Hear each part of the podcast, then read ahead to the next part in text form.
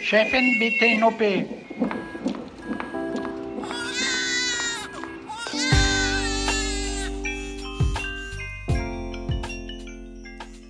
Hallo und herzlich willkommen zum Güncast, der vollkommen unzensierten Sprechstunde mit Dr. Mandy Mangler und mir, Esther Kugelbohm. Hallo Esther, wie schön, dass wir uns heute schon so früh am Morgen getroffen haben. Zu unserem flotten Zweier hier heute. Ja, hallo Mandy, etwas ungewohnt. Wir sind heute ganz unter uns in diesem Bereitschaftszimmer im Augusto Victoria Klinikum. Von äh, Anna Kemper sollen wir schön grüßen. Sie macht gerade ihren wohlverdienten Urlaub und ist dann natürlich beim nächsten Mal wieder dabei. An unserer Seite aber sind natürlich Markus Lücker, unser Aufnahmeleiter. Er ist der Mann, der uns regelmäßig nur durch scharfe Blicke ermahnt, mhm. noch langsamer und deutlicher zu sprechen oder auch einfach mal zum Punkt zu kommen. Und natürlich Anni Dietzke, unsere Hospitantin. In der vergangenen Folge ging es ja hier um den Schwangerenpass und ihr, liebe HörerInnen, habt uns mal wieder tolle Ergänzungen und Anregungen zum Thema geschickt. Zum Beispiel hat eine Hörerin uns darauf hingewiesen, dass der Schwangerenpass natürlich nicht nur von Ärztinnen, sondern auch von Hebammen ausgehändigt werden darf. Das stimmt natürlich. Und das bringt mich ehrlich gesagt auf die Idee, dass wir unbedingt auch mal eine Folge gestalten müssen über und mit Hebammen. Ja, das klingt gut. Hebammen sind ja sowieso immer mal wieder Bestandteil unserer Folgen. Aber ihnen eine eigene Folge zu widmen, das finde ich toll. Vor kurzem war auch der internationale Tag der Hebammen und Hebammen sind tolle Menschen und man kann ihre Arbeit nicht genug würdigen. Außerdem hat uns eine Reaktion zum Thema Rhesusfaktor ereilt. Genau, wir hatten in der letzten Folge geklärt, warum manchmal die Rhesusfaktoren der Blutgruppe bei Mutter und Kind im Bauch nicht zusammenpassen und äh, wie dann Antikörper gebildet werden können gegen das Kind, also mütterliche Antikörper gegen das Baby und was man da machen kann. Und unsere tolle Hörerin Isabella hat uns darauf hingewiesen, dass sie vor kurzem erst die erste Schwangere in ihrer Praxis war, bei der der Rhesusfaktor des Babys schon vor der Geburt durch ihr Blut festgestellt wurde und zwar mit Hilfe einer einfachen Blutentnahme. Das funktioniert so, dass also freie fetale DNA im Blut der Mutter rumschwirrt. Das gucken wir uns später nochmal genauer an. Das ist super spannend, super interessant. Und aufgrund dieser Erkenntnisse konnte dann ihre Ärztin entscheiden, ob bei ihr eine Rhesusprophylaxe notwendig ist oder nicht, also ob sie diese Spritze gebrauchen kann. Und das gibt es erst seit kurzer Zeit, seit ein paar Monaten und wird jetzt auch von den Kassen übernommen, diese Untersuchung. Also ist der Fortschritt eigentlich, dass man nicht mehr automatisch die Prophylaxe verabreicht, ne, sondern nur noch dann, wenn es wirklich notwendig ist. Habe ich das richtig verstanden? Genau, also nur wenn Mutter- und kindlicher Rhesusfaktor nicht übereinstimmen und die Möglichkeit besteht, Antikörper zu bilden. Und wir haben ja letztes Mal darüber gesprochen, dass diese prophylaktische Antikörpergabe so total spannend ist, weil das aus Menschen gewonnene Antikörper sind und die sind dann nicht mehr notwendig. Hallo, ich bin Lorenz Marold, Chefredakteur beim Tagesspiegel. Wenn Ihnen unser Podcast gefällt, testen Sie doch gerne auch mal unser E-Paper oder unser Digital-Abo mit allen Inhalten von tagesspiegel.de. Wir sind rund um die Uhr für Sie da, damit Sie wissen, was wirklich wichtig ist. In Berlin, in Deutschland und international. Sie können unser Angebot jetzt gratis testen unter tagesspiegel.de slash probieren. Der Tagesspiegel aus der Welt, aus der Weltstadt. Danke, Mindy. Lass uns zum Thema der heutigen Folge kommen. Allein bei dem Gedanken daran dreht sich mir natürlich schon der Magen um. Ja, ich finde das Thema auch echt zum Kotzen. Ja, und damit wären wir schon in die Falle gegangen. Du meinst, dass wir uns über Schwangerschaftsübelkeit lustig machen? Ja. Naja, aber es ist, also man kann manchen Sachen auch echt nur mit Humor begegnen, oder? Ja, das stimmt. Außerdem habe ich damit angefangen. Ich bin schuld. Also ich habe es aber wenigstens gleich problematisiert. Dabei finde ich, dass Schwangerschaftsübelkeit und ihre fiese, große, böse Schwester, die Hyperemesis gravidarum, viel zu oft ins Lächerliche gezogen werden, so als kleines Zipperlein oder als lästige Nerverei abqualifiziert werden, dass man dann halt hat, wenn man schwanger ist.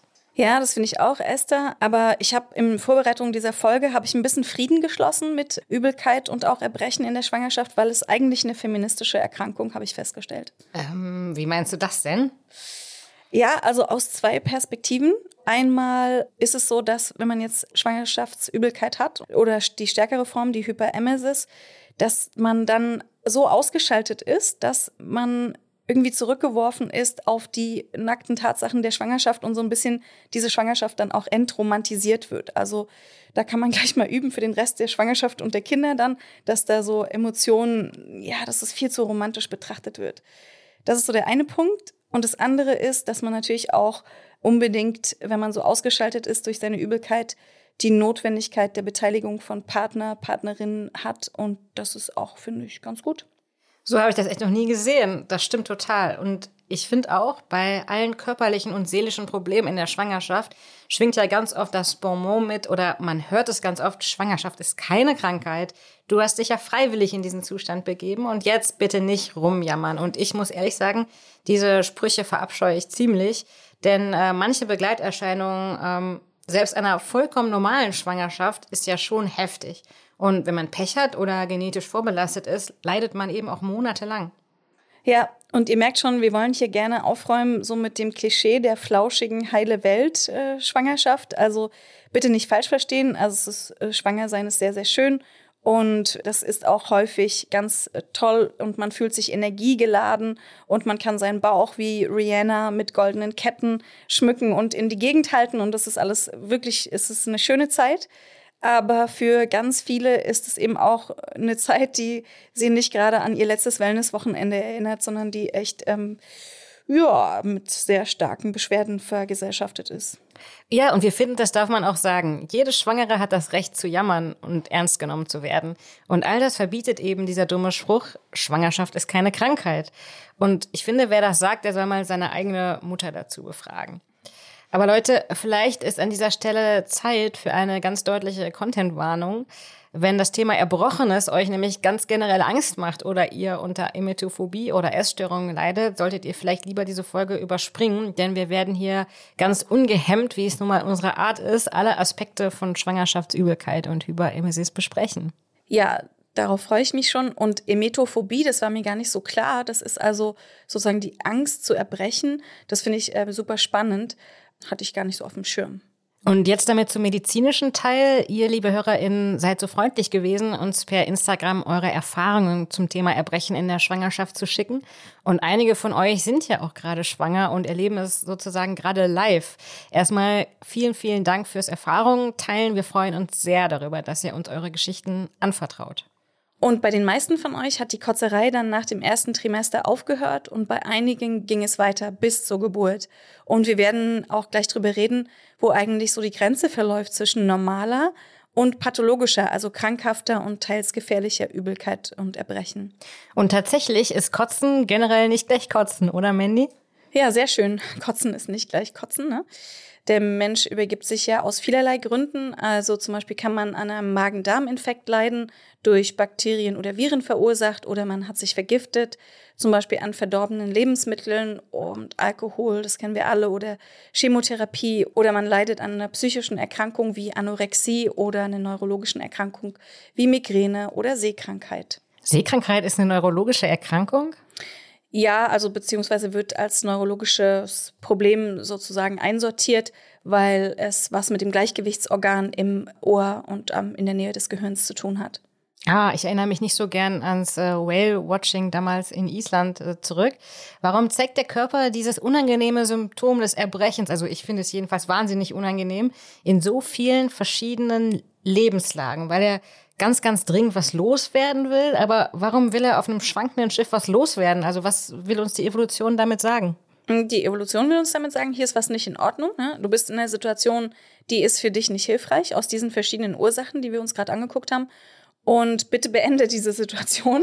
Das ist ja ein unangenehmes ah. Gefühl. Also tu was, Körper, damit ähm, du von diesem Schiff runterkommst oder ähm, diese, also ähm, das, was du zu dir genommen hast, wird dann einfach wieder ausgekotzt und äh, dann ist es sozusagen ja eine, eine Hilfe. Okay, also ein deutliches Zeichen, die Situation, in der ich mich gerade befinde, zu beenden. Aber das bedeutet doch nicht etwa, dass Schwangere erbrechen, weil sie sich mit der Einnistung sozusagen vergiftet haben und so ein toxischer kleiner Embryo sie gekapert hat, oder? Tja, nee, also nicht direkt, äh, wobei so ein bisschen ähnlich schon. Also Erbrechen und Übelkeit in der Schwangerschaft ist so multifaktoriell wie vieles in der Medizin, ja, so dass mehrere Ursachen dann zu einem Ergebnis führen. Und jetzt ist als erstes mal das Beta-HCG als Schuldige zu nennen, Dieses Beta-HCG ist ja das originäre Schwangerschaftshormon, was besonders in der Frühschwangerschaft ähm, sehr, sehr wichtig ist und hilfreich. Und das heißt ja humanes Chorion Gonadotropin und wird gleich eben zu Beginn der Schwangerschaft gebildet. Und das ist ja auch das, was man im Schwangerschaftstest nachweist. Und in den ersten Schwangerschaftswochen, da regt es halt den Gelbkörper im Eierstock an, Progesteron zu erzeugen. Und dieses Progesteron, das wiederum erhält die Schwangerschaft und ernährt sie. Und später dann, so ab der zehnten, elften Woche, übernimmt diese Funktion die Plazenta und dann sinkt dieses Schwangerschaftshormon, das Beta-HCG, wieder. Und man kann schon sagen, mit dem Anstieg der HCG-Kurve, also dieses Schwangerschaftshormons, steigt auch die Übelkeit an. Also diese beiden Kurven, wie die Übelkeit und das Schwangerschaftshormon verlaufen, die sind quasi identisch.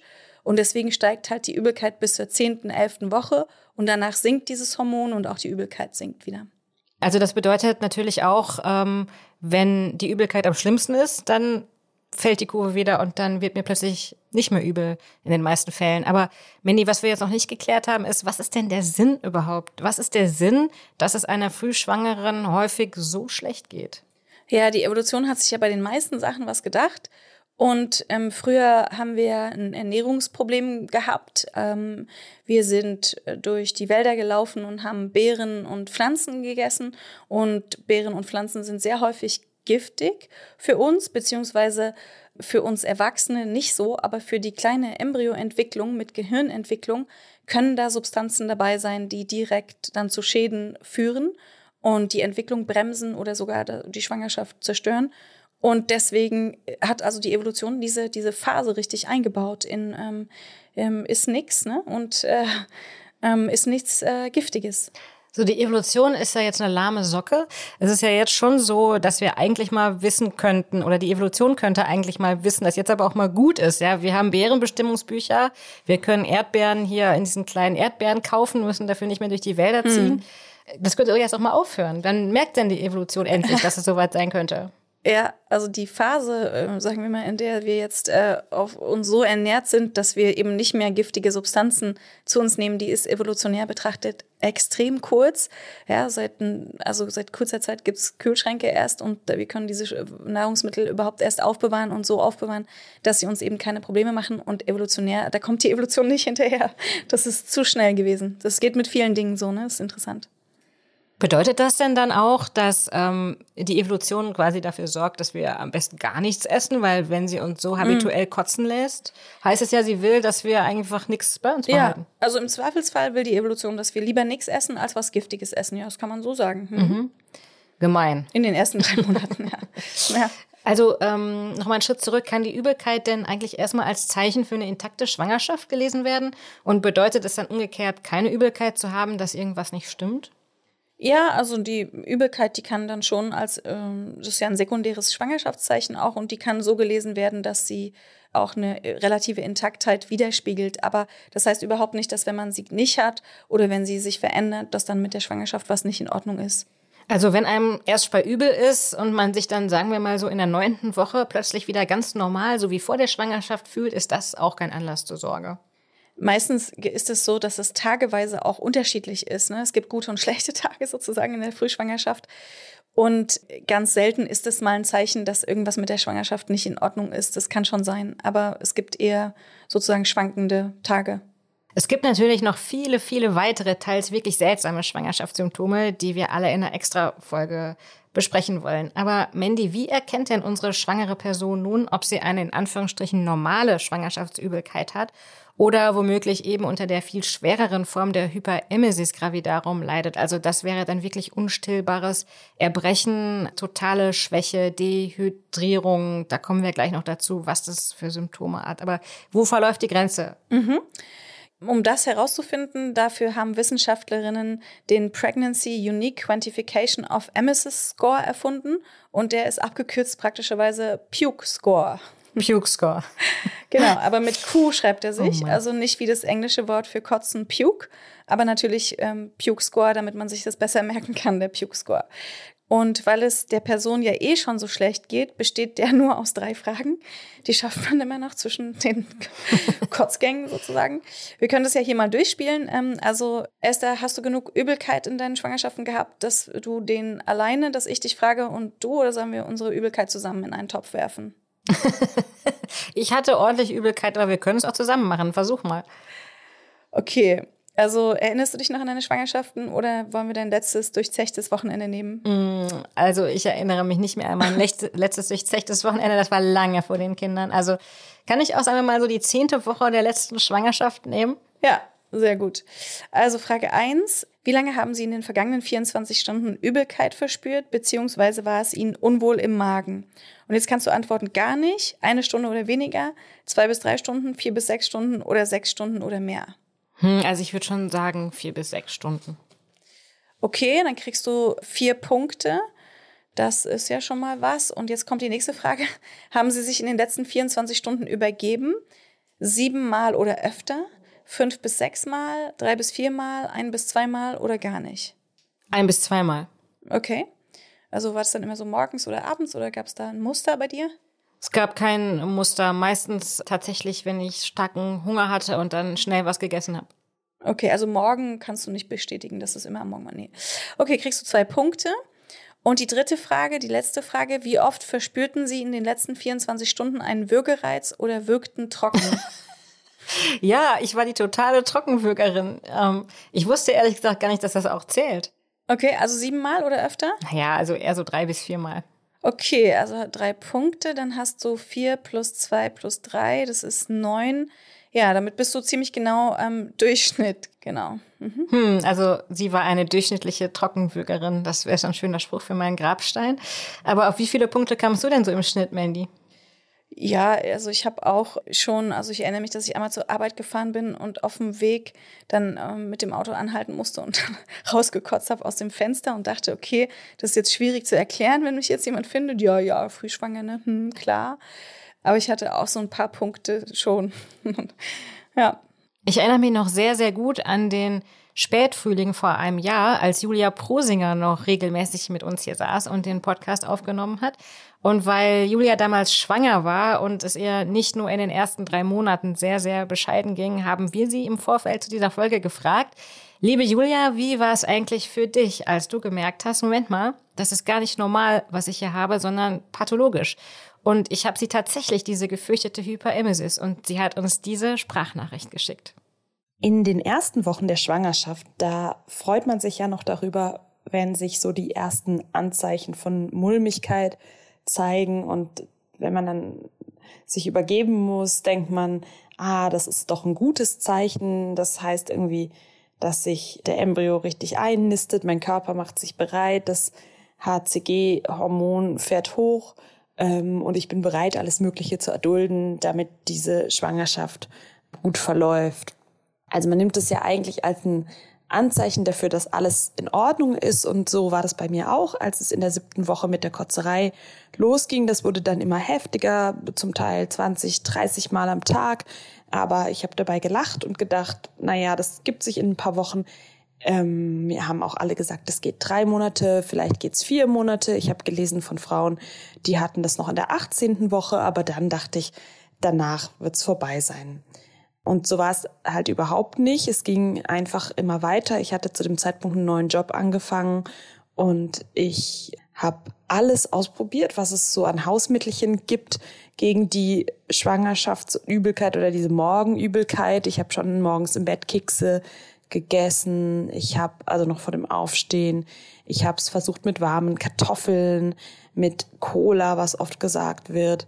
Ich habe ähm, wirklich nur gegessen, wonach mir der Sinn stand, was meistens körniger Frischkäse war, also körniger Frischkäse hoch und runter. Ingwer natürlich in allen Darreichungsformen, also als äh, kleine Stäbchen zum Lutschen oder im Tee oder und nichts davon half, wirklich gar nichts. Meditieren half nicht und leichtere Mittel halfen auch nicht, die auch dieses Zeug, was es auch gegen Reiseübelkeit gibt nichts half. Ich habe einfach immer weiter gespuckt und irgendwann wurde mir klar, das geht nicht mehr weg. Ja, schön, Julias Stimme zu hören. Ähm, und sie schildert erstmal einen relativ typischen Verlauf. Danke, Julia, dass du uns das hier so offen berichtet hast. Aber bei Julia ist es eben auch geblieben. Also bei Julia war der untypische Teil dann, dass es eben bis zum Ende der Schwangerschaft nicht besser wurde. Und da hat sie, da haben wir sie sehr bemitleidet, auf jeden Fall. Und das Beta-HCG, das ich vorhin beschrieben habe, das ist ja nur ein Faktor, der das Erbrechen auslösen kann. Es können dann einfach diese Hormonveränderungen in der Schwangerschaft, die äh, man ist ja sehr hormon ähm, durchflutet, die können eben auch noch ähm, Übelkeit auslösen. Und dann haben wir noch den Helicobacter pylori im Angebot. Das ist eben dieses Magenbakterium, ähm, was auch auf Dauer zu Magenkrebs führen kann, ja. Und das löst in der Schwangerschaft dieses schwere Erbrechen aus. Und es gibt Studien, die sagen, dass dieses Bakterium, wenn man das bekämpft in der Schwangerschaft, also wenn man es hat, das kann man nachweisen, und wenn man es dann bekämpft, dann sinkt die Übelkeitsrate. Das wäre dann eine Antibiotikatherapie. Wird denn eine Schwangere mit einem Puke High Score automatisch auf Helicobacter pylori gecheckt? Ja, also wenn sie ins Krankenhaus kommt, also manche werden wirklich so schlimm krank, dass sie im Krankenhaus stationär sind. Da wird zum Teil auch auf Helicobacter getestet. Wir haben so ein bisschen das Problem, wenn wir diese Frauen betreuen, dass sie exzeptionell schlecht vergütet sind im Krankenhaus. Und wir wissen ja, dass auch ein Krankenhaus irgendwie finanziert werden muss, so dass wir uns schon bemühen, alle möglichen Untersuchungen zu tun. Aber die werden, die sind nicht abrechenbar über die Krankenkasse. Und das heißt jetzt nicht, dass man sie deswegen nicht durchführt. Es ist jetzt auch nicht immer alles sinnvoll, was man testen kann, zu testen. Aber das ist ein weiterer Baustein von dieser Hyperemesis, dass das Gesundheitssystem dann nicht so viel Wert drauf legt und die Vergütung halt wie bei anderen Bereichen der Frauengesundheit auch nicht so besonders ähm, hoch ist. Mandy, das ist skandalös, oder? Ja, ja, es ist irgendwo, mm, es sollte geändert werden. Und ich hoffe, dass wenn die Akteure im Gesundheitswesen weiblicher werden, also politisch in, ähm, in der Politik weiblicher werden, dass das dann auch, dass solche Dinge auch adressiert werden. Gibt es denn weitere Ursachen äh, für diese schwere Erbrechen in der Schwangerschaft, Mandy, außer jetzt eben dem Helicobacter und der Hohnlage? Ja, also es gibt auch ein paar Nährstoffdefizite. Also wenn man zu wenig Vitamine hat zum Beispiel, man braucht ein bisschen mehr Vitamine in der Schwangerschaft. Vitamin B6 und Vitamin B1 sind da Player, die man ersetzen könnte, weil man, die auch neurologische Komplikationen verursachen. Da gibt's äh, Beriberi und Wernicke-Korsakow-Syndrom und Neuropathie und so in den schwersten Fällen. Das gibt es in Deutschland ähm, durch unsere sehr gute Versorgung mit der Nahrung sehr, sehr wenig. Und ähm, es gibt aber auch psychologische Ursachen. Also das ist auch Teil der dieser multifaktoriellen Genese. Es kann natürlich auch Konflikte, die mit der Schwangerschaft bestehen. Nicht jede Schwangerschaft äh, hinterlässt zu 100 Prozent ein gutes Gefühl ne, und ist zu 100 Prozent irgendwie komplett gewollt. Und man kann sie ja trotzdem dann behalten. Und diese Ambivalenz lebt sich oft auch so aus, beziehungsweise auch Paarkonflikte, können eben darin münden, dass man die Dinge zum Kotzen findet und dann eben äh, sich übergibt.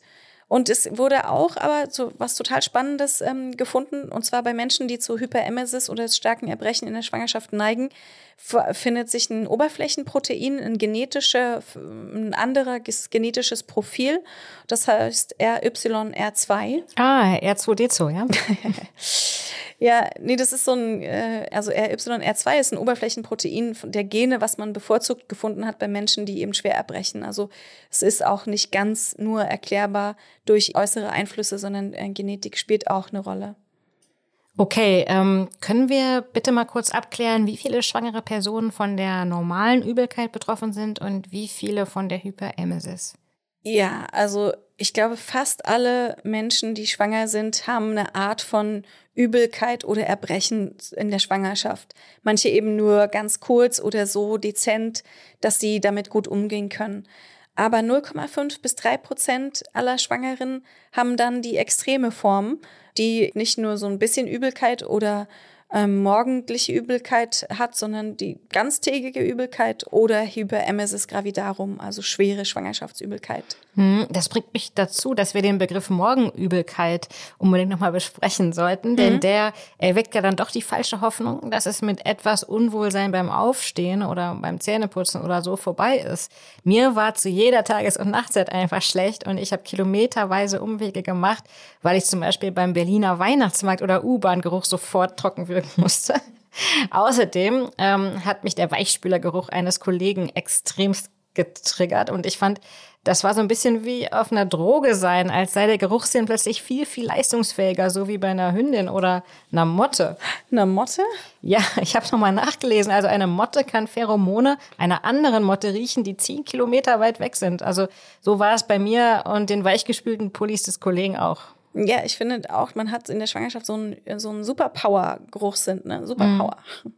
Welche Probleme ähm, können denn eigentlich bei der Hyperemesis auftauchen, mal abgesehen jetzt von den ganz offensichtlichen? Also diese Schwangerschaftsübelkeit, die kann dazu führen, dass man bis zu fünf Prozent des initialen Körpergewichts verliert. Und man ist ja auch in so einem akuten Hungern, also eigentlich in einer, wie einer Fastensituation, als würde man fasten. Und der ganze Stoffwechsel ist dann eben umgestellt. Das riecht man auch. Ähm, und man hat auch im Urin dann Ketone, das, sind, das ist ein Nachweisprodukt, dass man eben fastet, also dass man zu wenig Nahrung zu sich nimmt. Im Blut sind Elektrolytwerte verändert, man hat zu wenig Wasser, also ist dehydriert, man hat ähm, weniger Vitamine und Mineralien im ganzen Körper und es ist auch so, dass die Hyperemesis gravidarum die häufigste Indikation für eine Krankenhauseinweisung während des ersten Teils der Schwangerschaft ist und der zweithäufigste Grund für Krankenhauseinweisung während der Schwangerschaft insgesamt. Der häufigste Grund wären vorzeitige Wehen. Jetzt hattest du gerade schon mal angesprochen, äh, Mandy, was da im Krankenhaus passiert oder eben nicht passiert. Aber wann genau muss denn eine Schwangere ins Krankenhaus und was geschieht da mit ihr und wie lange muss sie bleiben? Ja, also ein Teil ähm, der Therapie oder das, ähm, was ein Teil dessen, was hilft, ist, dass die Schwangere einen Ortswechsel durchführt, also dass sie zum Beispiel ins Krankenhaus kommt und dort ist. Das hilft manchmal, dass sie rauskommt aus ihrem gewohnten Umfeld mit all den ganzen Eindrücken und ähm, dem, was dort passiert. Und wir untersuchen sie, wir gucken, wie schwer ist es ausgeprägt, braucht sie Infusionen, Braucht sie Vitaminersatz? Braucht sie Medikamente? Gibt es eben Helicobacter pylori? Hat sie eigentlich eine Magenschleimhautentzündung, die noch zusätzlich eben dann zu dem Erbrechen führt und so? Also man wird dann einmal durchgecheckt im Krankenhaus und bleibt meistens aber auch nur eine kurze Zeit. Ich habe mir den wirklich sehr guten Film Sick, The Battle Against HG, also Hyperemesis gravidarum, angeschaut. Den gibt's frei bei YouTube zu sehen und auch auf der entsprechenden Website. Der ist von der selbst betroffenen Britin Charlotte Hoden. Und ähm, Charlotte Hoden besucht eben Frauen, die darunter litten oder noch leiden und ihr Martyrium sehr, sehr eindrücklich schildern. Bei denen blieb zum Teil einfach gar nichts drin. Ähm, besonders bewegt hat mich ein Fall. Da schildert eine Frau, wie sie in der Klinik quasi mit Wasser wieder aufgefüllt äh, wurde und ein Medikament bekam, das ihre Beschwerden ganz gut linderte. Aber als sie dann später von ihrer niedergelassenen Gynäkologin das haben wollte, hat sie sich dann geweigert, weil es angeblich gar nicht zugelassen war. Und die Qualen der Frau begannen wieder von vorn. Ja, es gibt in dieser Behandlung der Hyperemesis immer wieder Medikamente, die man eingesetzt hat und die dann ähm, nach einiger Zeit eine Warnung äh, erhalten haben. Zum Beispiel die FDA, das ist der amerikanische TÜV mehr oder weniger. Ähm, die haben da auch immer mal wieder Medikam vor Medikamenten gewarnt und dann sind die zum Teil eben nicht mehr ähm, richtig zugelassen oder off-label und dann ist es schwierig mit der Verschreibung.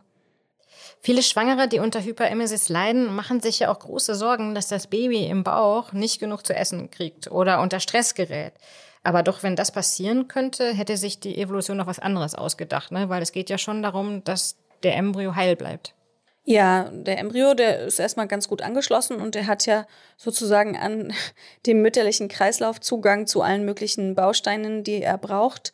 Ähm, also das funktioniert meistens noch ganz gut. Also bis das beim Kind wirklich ankommt, das, das ist ähm, sehr, sehr äh, unwahrscheinlich.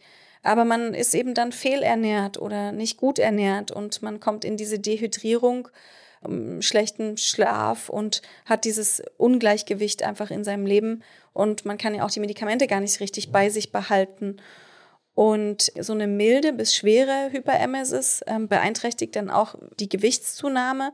Und da gibt es eine schöne Studie an 160 Frauen, dass die Schwere der Übelkeit vergleichbar ist mit der unter einer Chemotherapie. Und da kann man sich schon vorstellen, dass das zu ja, depressiven Reaktionen führt oder ähm, einer eben stark eingeschränkten Lebensqualität. Und dass man eben auch den Wunsch verspürt, dass das zu Ende sein soll, also dass diese Situation einfach zu Ende sein soll und dass auch man die Schwangerschaft äh, beendet oder dass man darüber nachdenkt, die Schwangerschaft zu beenden. Das führt auch zu Partnerschaftsproblemen oder schweren neurologischen Problemen und ganz, ganz im Extremfall, ja, ganz selten habe ich noch nicht erlebt, aber auch zum Tod.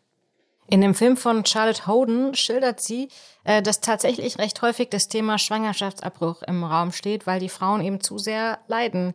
Weißt du, ob es dafür bei uns in Deutschland valide Zahlen gibt? Also wie viele Schwangerschaften werden vorzeitig beendet, weil die Frau Hyperemesis hat? Hm, da gibt es keine guten Zahlen dazu leider. Ähm, da kann ich nur sozusagen aus meiner Perspektive und aus meiner Klinikerfahrung sprechen, dass das jetzt nicht so häufig der Fall ist. Aber was häufig der Fall ist, dass die Frauen darüber nachdenken und das in sich bewegen, weil das eben ähm, so stark ist. Und äh, in den letzten zwei Jahren hatte ich eine äh, Frau, die deswegen ihre Schwangerschaft beendet hat. Und äh, ja, bei der war es ganz ausgeprägt. Ähm, sie wollte das einfach nicht mehr. Sie konnte das nicht. Es hat dann bei ihr dazu geführt, dass sie sich wie, also sie hat es direkt auf diese Schwangerschaft zurückgeführt und konnte sich gar nicht mehr identifizieren damit, weil es ihr so, so schlecht ging. Die Filmemacherin hat übrigens auch einen Hashtag zu Hyperemesis erfunden, Not Morning Sickness. Und ähm, wenn man den mal eingibt, äh, findet man auch echt bewegende Geschichten von Frauen, ähm, die schildern, äh, was das mit denen gemacht hat. Und hören wir doch einfach nochmal Julia Prosinger, die wir natürlich auch gefragt haben, wie diese Krankheit ihr Leben eingeschränkt hat. Meine Gynäkologin hat mich dann medikamentiert und zwar mit Cariban. Das ist wirklich ein Zaubermittel. Ohne die hätte ich, glaube ich, gar nichts machen können in dieser Schwangerschaft. Ähm, das sind so türkisfarbene Kapseln. Da habe ich am Anfang eine vor dem Schlafengehen genommen, weil die auch müde machen. Und gegen Ende der Schwangerschaft war ich dann bei der Höchstdosis von vier angelangt. Ich hatte aber auch ganz am Schluss das Gefühl, dass sich mein Körper irgendwie an die gewöhnt hat und die nicht mehr wirkten, weil ich dann wieder zu spucken angefangen habe. Also die haben das Kotzen ähm, ganz gut unterdrückt, was nicht bedeutet, dass es mir gut ging. Mir war permanent übel. Ich hatte immer so die Wahl, ähm, im Beruf, dass ich jetzt was sage am großen Konferenztisch und das war aber gefährlich, weil das konnte auch bedeuten, dass ich jetzt gleich einmal mich auf den Tisch übergebe. Also ich war die meiste Zeit dann relativ schweigsam ähm, und habe versucht, so diesen, diesen Würgereflex ähm, im Alltag zu unterdrücken. Ähm, das ist nicht immer gut gegangen. Also ich habe ans Brandenburger Tor gekotzt und an die Siegessäule. Ich habe auf Recherchen gekotzt. Ich habe äh, auf Autofahrten sowieso an den schönsten Stellen am Lago Maggiore ähm, habe ich mich übergeben. Ich hatte immer so kleine Tüten dabei. Irgendwann wurde ich auch total hemmungslos. Ich wohne ja in Friedrichshain und da ist es auch egal. Äh, da nimmt niemand weiter Notiz, wenn man da sich einfach neben der Currywurstbude direkt drei, vier Mal ähm, in den Grünstreifen übergibt. Äh, ich habe, als meine Schwiegereltern zu Besuch waren, zweimal wirklich Fontänen über den äh, übers Parkett gekotzt bei uns zu Hause. Ähm, ich habe auf einer Recherche ein Interview geführt in einem Auto und die Interviewpartnerin gebeten, mal kurz anzugucken, weil ich mir angeblich ein, ein Schloss, was da gerade auftauchte, anschauen wollte. Bin kurz rausgesprungen und habe vor die Schlosstür gekotzt und bin wieder zurück ins Auto und habe das Interview weiter geführt. Irgendwann war mir allerdings klar, äh, ich kann nicht mehr arbeiten und ich bin dann ein kleines bisschen früher als sonst, also schon acht Wochen vor der Geburt in den Mutterschutz, weil ähm, durch das viele Übergeben ich einfach auch entkräftet war. Ich musste ja äh, schauen, wie ich irgendwie genug Flüssigkeit zusammenkrieg. Und während dieser Kotzattacken hat's mir, hat mir eigentlich nicht viel geholfen außer dass ich gegoogelt habe, immer wieder gegoogelt, was man tun kann und dann einen Text von der US-Comedienne Amy Schumer fand, wo sie ihre Schwangerschaftsübelkeit beschrieb und ähm, habe noch viel gelesen über andere Frauen, die das hatten, wie zum Beispiel Kate Middleton. Und das war so das Einzige, was mich getröstet hat. Ja, gar nicht schön. Äh, danke, Julia, dass du uns deine Erfahrungen schilderst. Ähm, auch ihr, liebe HörerInnen, habt uns Ähnliches berichtet. Jemand schrieb uns äh, ihre Leidensgeschichte, mehrere Krankenhausaufenthalte, viele Medikamente, wochenlange Krankschreibung. Und ähm, sie meint, ich wurde überhaupt nicht gut aufgeklärt. Wichtige Infos musste ich mir selbst besorgen. Nächste Verwandte haben mich nicht ernst genommen, musste mir miese Kommentare von fremden Freunden und Kollegen anhören, als ich im Zug, Bus und auf dem Bürgersteig erbrach. Mhm. Also als wäre die Situation nicht schon schlimm genug Die Betroffenen sind ja meistens auch total geschwächt und gar nicht in der Lage, sich selbst zu helfen. Und besonders dramatisch kann es sein, wenn die Person schon kleine Kinder zu Hause hat. Ja, hat denn dann die Betroffene Anspruch auf eine Haushaltshilfe von der Krankenkasse? Ja, dann greift auch das individuelle Beschäftigungsverbot und alles Rechtliche rund um die Schwangerschaft. Das gucken wir uns nochmal ähm, genauer an in einer eigenen Folge zum Mutterschutzgesetz. Da freue ich mich schon drauf. Das ist nämlich auch gleich ein Begriff, den wir ändern können. Mandy, du willst den Begriff Mutter canceln. Ganz viel Erfolg dabei. Wie wär's denn aber fürs Erste mit Schwangerenschutzgesetz? Also sch, sch, vielleicht. Nee, ich will ja auch den Begriff Mutter nicht canceln, sondern ich will den hinterfragen und ähm, betrachten gemeinsam mit euch allen und ähm, ja, mal einfach mal so neu sortieren. Herzlich willkommen zu Tatort Berlin, dem True Crime Podcast des Tagesspiegels. Ich bin Sebastian Leber. Und ich heiße Katja Füchsel. Es geht um Körperverletzung, um Entführung, aber auch um Mord und Totschlag. 77 Jahre lang hat sich ein Justizbediensteter aus Berlin nie was zu Schulden kommen lassen, bis er nach fast 40 Jahren glücklicher Ehe seiner 78 Jahre alten Frau ein Kissen aufs Gesicht drückt und sie tötet. Wir werden heute die Frage klären, was es für Folgen hat, wenn man einen Polizeibeamten in aller Öffentlichkeit bedroht mit Sätzen wie Ich schwöre, ich fick dein Leben. Es geht um den Prozess gegen den sogenannten Clanchef Arafat Abu Chaka und drei seiner Brüder. Unsere nächste Folge, da ist alles ganz anders, als es zunächst scheint. Hört rein bei Tatort Berlin, dem True Crime Podcast des Tagesspiegels. Abonniert Tatort Berlin jetzt, um keine Folge zu verpassen.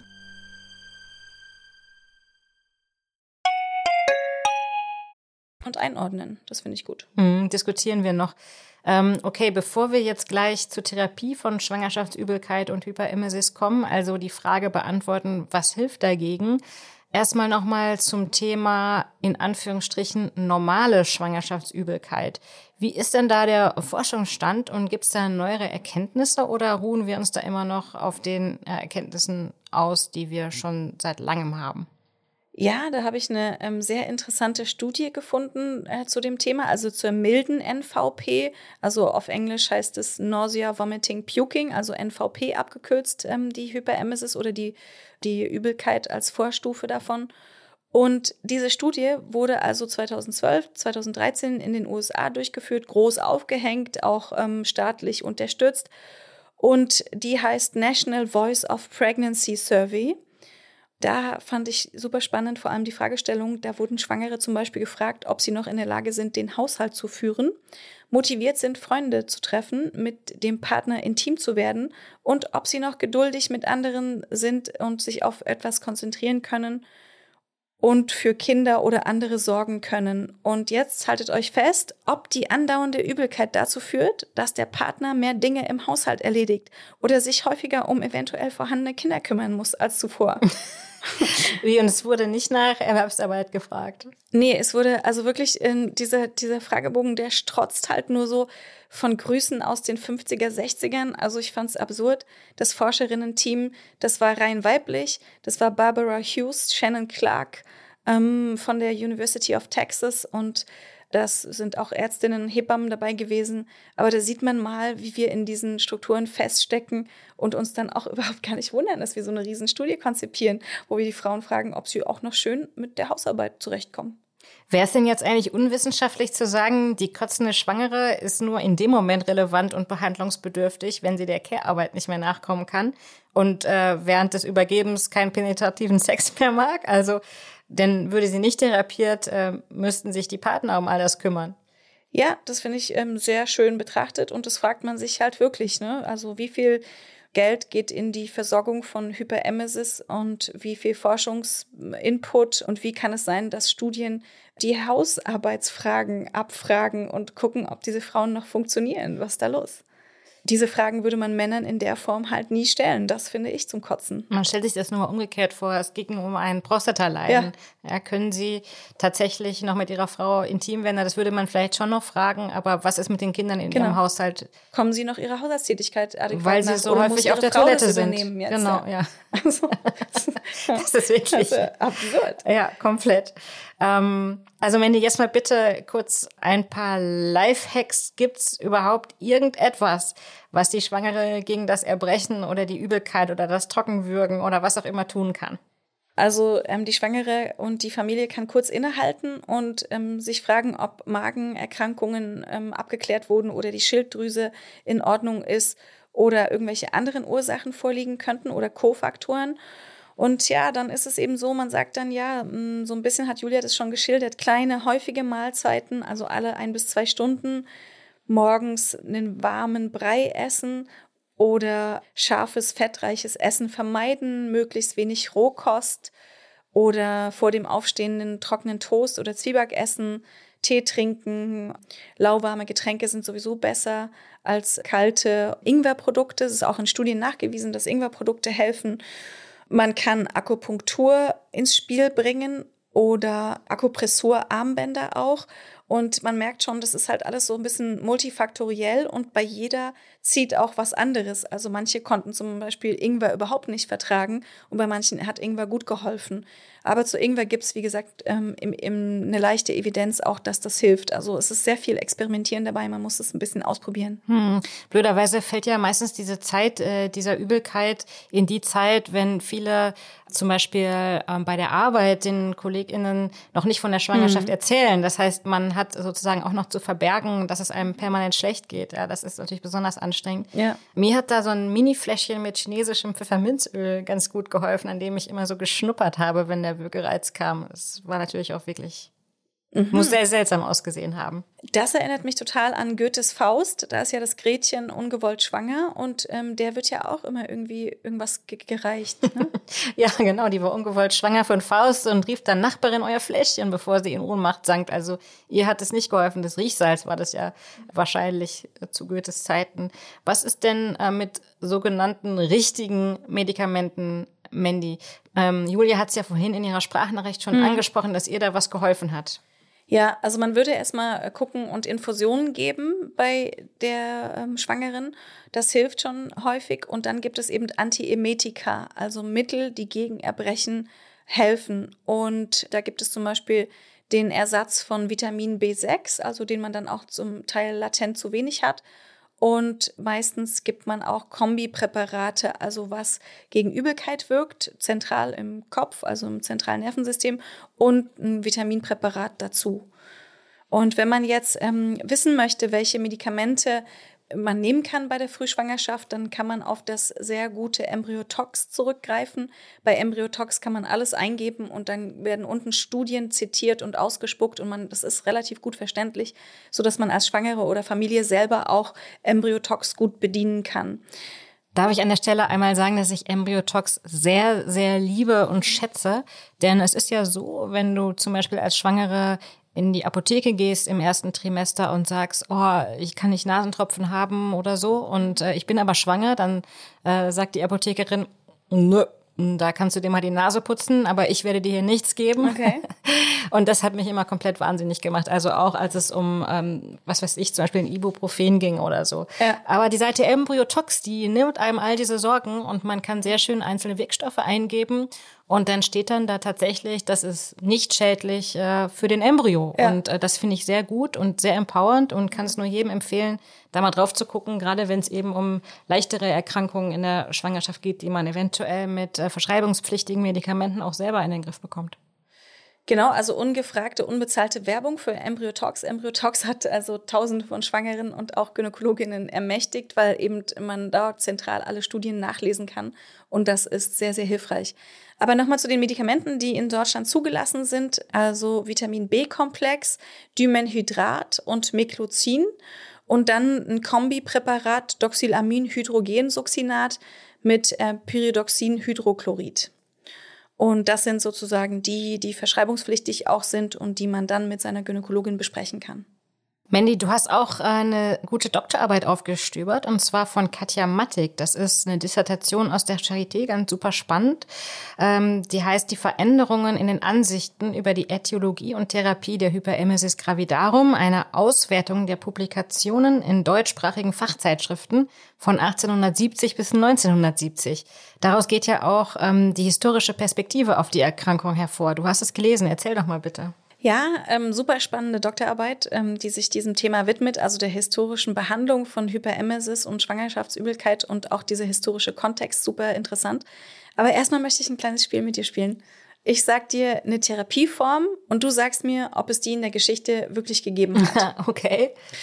Also habe ich alles aus dieser Doktorarbeit von Katja Mattig, äh, super Doktorarbeit. Und zwar meinst du, ähm, Schwangerschaftsübelkeit wurde mal mit Kokain ähm, therapiert? Ähm, mit Sicherheit.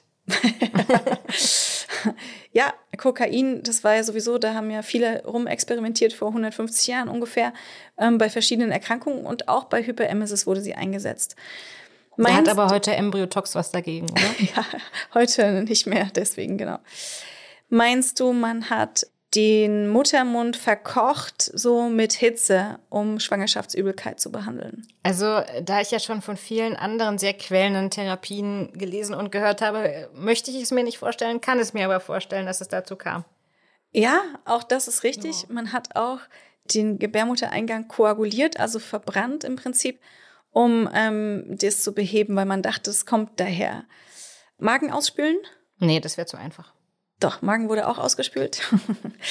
Morphin. Ja, mit Sicherheit. Ja, auch Morphin wurde genommen. Dann äh, Massage des Verdauungstraktes. Mm, ja. Ja, auch Massage des Verdauungstraktes. Einlage von Getränken, Tamponaden. Hat es auch gegeben. Aber mit was getränkt? Ja, mit allen möglichen äh, Dingen, äh, die man damals zur Verfügung hatte, auch pflanzliche Sachen und so. Hm. Genau, auch die wurden in den Muttermund reingesteckt und Schlaftabletten. Meinst du Schlaftabletten? Mit Sicherheit, um einfach alles auszuschalten. die Frau auszuschalten. Die, Frau die kotzende Frau. Ja, also es ist Wahnsinn. Oh, und ähm, das äh, hat eben Katja Mattig in der Doktorarbeit alles äh, dargestellt.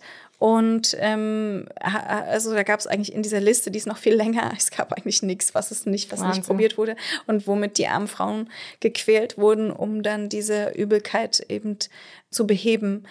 Und in dieser Doktorarbeit wurden auch die Theorien so in dieser Entwicklung von dieser Erkrankung nochmal beschrieben. Und das ist super spannend, dass natürlich auch es eine Hysterieerkrankung war, dass man gesagt hat, diese Frauen sind ja hysterisch. Ne? Also was haben sie denn? Man hat das alles nicht verstanden und hat sie dann als Hysterikerinnen abgestempelt und ähm, hat also gesagt, das ist alles psychisch und das ist alles eingebildet und ja, was man auch gedacht hat eine Zeit lang, ist, dass es eine Form von Vergiftung ist. Das kam dann der Sache schon ein bisschen näher, weil ähm, man, das ist ja jetzt keine Vergiftung in der Form, aber man hat ein zu hohes Level an Beta-HCG, also diesem Schwangerschaftshormon, und es ist ja so ähnlich wie eine Vergiftung. So, das Erbrechen ähm, hat ja auch Auswirkungen auf die Zähne, oder? Früher sagte man, jede Schwangerschaft kostet einen Zahn. Das wäre ja für uns beide schlecht, oder? Wir müssten dann, könnten uns nur noch von Smoothies ernähren. Gemeinsam acht Zähne weniger. ähm, ja, das wäre nicht so schön. ähm, da habe ich gleich noch ein Spiel für dich vorbereitet. Was, schon wieder? Jetzt vermisse ich Anna langsam. Komm zurück und hilf mir bei den Spielen.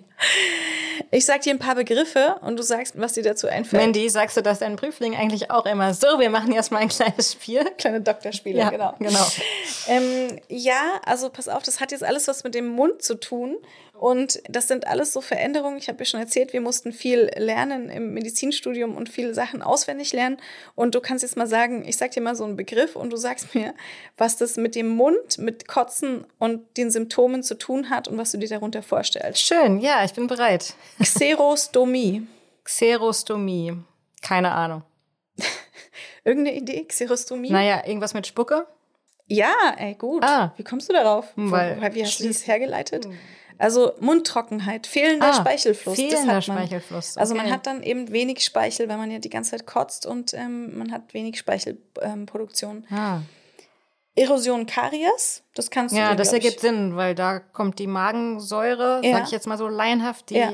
irgendwas wegätzt, weil Ja, sie genau. so sauer ist Ja. und dann die Zähne angreift. Ja, genau. Das ist sehr richtig. Die Magensäure greift die Zähne stark an und das ist ähm, sehr, sehr schlecht für die Zähne und langfristig kann Karies entstehen. So, dann das schöne Wort Halitosis. Mundgeruch. Ey, woher weißt du das? Keine Ahnung. Du bist ja schon hier, ja, also medizinisch gebildet, sehr schön. Gingivitis. Ah, das hat was mit dem Zahnfleisch zu tun. Wahrscheinlich Zahnfleischentzündungen, Zahnfleischbluten, sowas. Ja, sehr gut, sehr gut. Genau, ähm, hast du auch äh, volle Punktzahl. Und dann noch eine letzte Frage an dich. Was ist Bruxismus? Ah, das kenne ich. Das kenne ich aus unserer Folge ähm, Frauen in der Pandemie. Und zwar Aha. haben wir da ja herausgefunden, dass das Zähneknirschen während Corona sehr stark zugenommen hat, mhm. weil Frauen dieser ganzen Anspannung ausgesetzt sind. Da habe ich es mir gemerkt, Zähneknirschen. Ja. Außerdem kriege ich bald auch so eine Schiene. okay, du leidest unter Bruxismus sozusagen. Hm. Genau, also ähm, ja, das ähm, wollte uns sagen, unser Spiel, dass Hyperemesis einfach auch einen riesigen Impact auf die Mundhöhle und die Dentalhygiene hat. Und da ähm, habe ich eine Doktorarbeit aus New Mexico zum Thema gefunden, die eben sagt, dass es auch ein Problem ist, dass Frauen ihre Zahnhygiene nicht mehr im Griff haben. Also allein das Reinstecken in den Mund der Zahnbürste ist ein Riesenproblem. Da hat eine Hebamme uns geschrieben, dass sie Kinderzahnbürsten empfiehlt, also kleinere, das, das könnte hilfreich sein. Aber in dieser Doktorarbeit wird klar, da wird die Zahnhygiene abgefragt, dass wenn man vorher dreimal am Tag Zähne geputzt hat, dass äh, man hinterher noch knapp einmal schafft. Also es ist auch einfach ein Riesenproblem, weil man so außer Gefecht gesetzt ist. Also ähm, die Empfehlung, relativ zügig eine ähm, private Zusatzversicherung abzuschließen, die die ganzen Prophylaxen bezahlt, die man machen sollte. Ja, man muss die Zahnhygiene, wenn man an, an Hyperemesis leidet, auch in den Fokus nehmen und äh, sich auch, äh, das vergisst man manchmal, das tritt in den Hintergrund. Hm. In der Zeit habe ich einen sehr guten Artikel von Katharina Wecker gefunden, die auch selbst Betroffene ist und war und dazu auch mit Dr. Marlena Feiso sprechen konnte. Dr. Marlene Feiso ist eine der führenden Hyperemesis-Forscherinnen der Welt und ähm, die Kollegin Katharina Wecker schreibt dazu, Sie ist auch offen gesagt eine der wenigen, die sich überhaupt mit dem Thema beschäftigen. Feso will mit Mythen aufräumen, denn lange vermutete man hinter der extremen Übelkeit vor allem psychische Auslöser. Die Frauen seien noch nicht bereit für ein Baby, ihr Körper würde sich deswegen gegen die Schwangerschaft wehren, hieß es. Obwohl diese psychosomatische Hypothese wissenschaftlich nie belegt wurde, kursiert sie unter Ärzten noch heute. Die Vorstellung, dass schwangere Frauen hysterisch und überemotional sind, hält sich hartnäckig, sagt Feso. Und weil man nicht genau weiß, was die Ursachen sind, glaubt man, die Frauen seien selber schuld. Das schreibt also Katharina Wecker in der Zeit. Auch zu ihr habe eine Pflegerin im Krankenhaus gesagt, dass sie die Schwangerschaft womöglich unterbewusst ablehne. Und dann schreibt sie, das Baby war zu dem Zeitpunkt zwar nicht geplant, aber absolut gewollt. Trotzdem verunsicherten mich ihre Worte. Plötzlich fragte ich mich, will ich das Kind vielleicht doch nicht und bin ich selbst schuld an dem Dauererbrechen? Ja, das ist so ein Reflex, der äh, irgendwie in uns ist, dass wir uns selbst die Schuld geben. Das ist natürlich überhaupt nicht richtig. Gibt es eigentlich auch Daten dazu, ob die Hyperemesis auch bei Folgeschwangerschaften auftreten kann? Denn ähm, viele bekommen ja nicht nur ein Kind, sondern dann eben noch eins. Machen Sie das dann in der Gewissheit, dass Sie ganz sicher auch wieder unter Hyperemesis leiden werden? Ja, das kann passieren, muss aber nicht. Und da gibt es eine interessante Studie aus den Niederlanden, das ist eine Fortsetzung der Mothers-Studie und da wurden Frauen untersucht, die unter schwerer Schwangerschaftsübelkeit gelitten hatten und deren Umgang dann mit der nächsten Schwangerschaft. Erstmal haben ein hoher Prozentsatz dieser Frauen haben ihre nächste Schwangerschaft aufgeschoben und ähm, sich davor gefürchtet.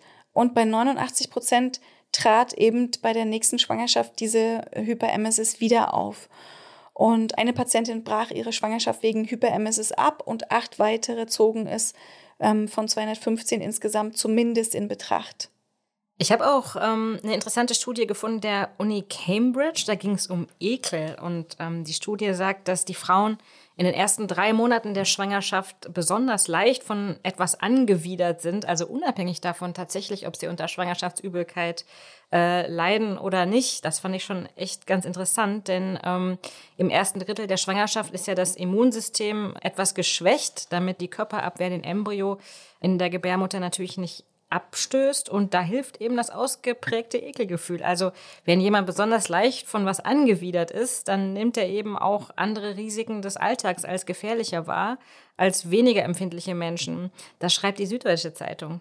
Ja, super spannend, auch noch so ein evolutionärer Faktor, ne? Und ähm, sag mal, wir haben noch gar nicht über das Thema Schwangerschaftsübelkeit im Film gesprochen. Oh ja, wow, das ist natürlich echt ein tolles Thema. Äh, denn kaum ein anderes dramaturgisches Mittel eignet sich so gut dafür, eine Schwangerschaft ohne viele Worte anzukündigen. Mhm. Also eigentlich weiß man immer, er bricht sich eine Frau unter 45 im Film, ist sie automatisch schwanger. Ein super Trick für DrehbuchautorInnen. Ja, und ich würde sagen, die einzige, die eine authentische Doku darüber gedreht hat, ist die amerikanische Comedian Amy Schumer. Und leider kann man diesen Film in Deutschland nicht streamen, also nur mit sehr viel Tricks. Aber ihre Instagram-Posts äh, zu diesem Thema sind immer noch verfügbar.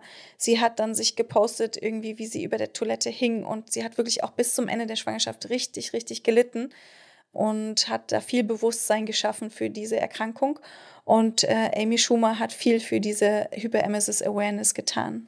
Ja, Amy Schumers ähm, Doku Expecting Amy. Genauso natürlich Herzogin Kate, äh, die da auch zu nennen ist, hat Julia ja auch in ihrer Sprachnachricht vorhin schon gesagt, die es gleich dreimal durchzog, also die äh, drei Kinder bekommen hat. Und wegen ihr konnte man sogar vieles über Hyperemesis in der Yellow Press äh, nachlesen. Natürlich hatte Kate also als ultra privilegiertes Mitglied des Königshauses die bestmögliche Behandlung, schätze ich mal. Aber was ist eigentlich mit Frauen in anderen Teilen der Welt? Ja, ähm, in anderen Teilen der Welt findet man eben auch noch diese neurologischen Erkrankungen durch Vitaminmangel, zum Beispiel, die wir vorhin angesprochen haben. Und das ist natürlich dann tragisch, weil die keine so gute Gesundheitsversorgung haben. Und zum Schluss, ähm, ich habe mich noch gefragt, ob Frauen, die Hyperemesis durchgemacht haben, haben die eigentlich ein größeres Risiko für eine Wochenbettdepression oder ist dann eher das Gegenteil der Fall? Denn eigentlich ähm, sind sie ja mit der Geburt des Babys geheilt. Mhm. Ja, man meint, dass dann, wenn man endlich von dieser Schwangerschaftsübelkeit ähm, entledigt ist, dass es einem dann besser geht. Aber es gibt tatsächlich Studien, die sagen, dass Schwangerschaftsübelkeit und stark ausgeprägte Schwangerschaftsübelkeit, dass das so Prädiktoren sind für eben eine Wochenbettdepression. Aber es ist jetzt nicht so, man hat Schwangerschaftsübelkeit und dann kriegt man die Wochenbettdepression. Auch nicht ursächlich, sondern es ist einfach ein Vorhersagewert von ungefähr zehn Vorhersagewerten um eine postpartale Depression bekommen zu können. Also es spielt schon da rein und wir haben ja vorhin auch schon gesagt, die Lebensqualität ist schon halt auch eingeschränkt. Wenn ihr, liebe HörerInnen, weitere Fragen zum Thema habt, dann schreibt uns wie immer super gerne an güncast.tagesspiegel.de oder schickt uns eine Nachricht per Instagram. Ach so, möchtest du heute gar kein Mitbringsel, ja, Esther? Oh doch, natürlich, klar. Endlich muss ich es mal nicht teilen. Ja, genau, nur für dich. Also ich konnte mir so gerade so verkneifen, dir Brechwurzel mitzubringen. Ja, Brechwurzel, was kann das sein? Hast du das, das, im Tiergarten gefunden? Brechwurzel ist ja die Pflanze, aus, ähm, ah. die, aus dem man Brechmittel halt herstellt. Aber nee, das habe ich dir also erspart. danke, danke. Bitte. Sondern hier, ja. der kleine Korb, greif mal rein. Ayahuasca vielleicht? Wie bitte? Ayahuasca. was ist das? Ayahuasca ist ja so ein Trank aus irgendwelchen... Ja? Äh, Pflanzen im äh, Amazonas, den man so in Zeremonien trinkt, um Aha. das Bewusstsein zu erweitern, wenn ich richtig informiert bin. Aber Eine wenn man Droge. den trinkt, dann muss man sich sehr stark übergeben. Das ist ja ein das drogenfreier Podcast. Gut, also ich wühle im Körbchen ja. und oh, ich habe Zettel gefunden. Danke. Einen kannst du mir geben, bitte. Einen gebe ich dir, Mandy. Oh, jetzt, das ist interessant. Ich sehe ähm, zwei Fotos und zwar von einer Hand mit Handgelenk. Mhm. Und da steht Naiguan Pericardum 6. Hm, sind das so Akupressurpunkte gegen Ja, richtig, ah. genau. Also wir sind ja hier der selbstermächtigende ähm, Podcast und wir wollen gerne was mitnehmen, was wir auch selber anwenden können, ohne jemand anderen dafür zuzuziehen. Und es ist natürlich evidenzbasiert. Ich habe ähm, da eine koreanische Studie mitgebracht, die diesen Naiguan P6 Akupressurpunkt untersucht hat bei Hyperemesis und bei ähm, sich erbrechenden Frauen. Und es gibt auch eine große chinesische Studie, die gerade läuft. Und also diese Akupressur, die würde ich jetzt gerne einmal mit dir machen. Mhm. Und zwar, du nimmst mal deine äh, rechte Hand und machst sie zur Faust. Und dann nimmst du den Daumen deiner linken Hand. Mhm. Mache. Und jetzt müsstest du zwischen deine zwei Sehnen kommen, die du da spürst. Ja. Die, die, die zwei dicksten sozusagen. Es Hab gibt ich da mehrere. Gespürt zwei dicksten. Und dann ähm, gehst du also mit deinem Daumen zwischen diese zwei dicken Sehnen mhm. und dann ungefähr so drei Finger entfernt vom Handgelenk, also Richtung Oberarm, drei, mhm. drei Finger entfernt. Und das ist der Naiguan-Punkt, den wir jetzt also ähm, ein bisschen massieren. Das aus der traditionell chinesischen Medizin. Und ähm, genau, ist da damit ne? nächste ja. Schwangerschaft ohne Schwangerschaftsübelkeit. So, ja? Mit dem Naiguan-Punkt. ich ähm, kann es auch bei meiner nächsten ohne Schwangerschaftsübelkeit ausprobieren. Aber ja, es fühlt sich gar nicht schlecht an. Ne? Ist, ich mag ja sowieso die sagen, chinesische Druckpunktmassage. Nein? ja, genau. Ich, ich mag es auch, weil es halt ähm, sozusagen etwas ist, was man an sich selber machen kann. Und Akupressur hat eben einen Effekt auf manche Frauen mit Hyperemesis. Und wenn man das selber an sich durchführen kann, dann braucht man sich auch kein Armband zu kaufen oder jemanden, der das für einen tut, sondern kann es selber tun. Bitte ausprobieren. Danke, Mandy. Nächstes Mal äh, ist Anna auch wieder dabei. Dann wird es hier um Schwangerschaftssymptome gehen, also um andere Schwangerschaftssymptome und die Do's und Don'ts im ersten Trimester. Ich freue mich schon. Viele Grüße an Anna im Urlaub und vielen, vielen Dank an Julia für die Nachrichten zu ihrer Hyperemesis. Das war sehr schön, sie zu hören und auch hilfreich, ihre Nachrichten. Ja, fand ich auch. Und schön, dass es vorbei ist. Ja. Und äh, danke Markus Lücker für die Aufnahmeleitung. Danke, liebe Anni Dietzke, fürs Dasein. Und danke euch natürlich, liebe Hörerinnen, fürs Zuhören. Tschüss. Ciao.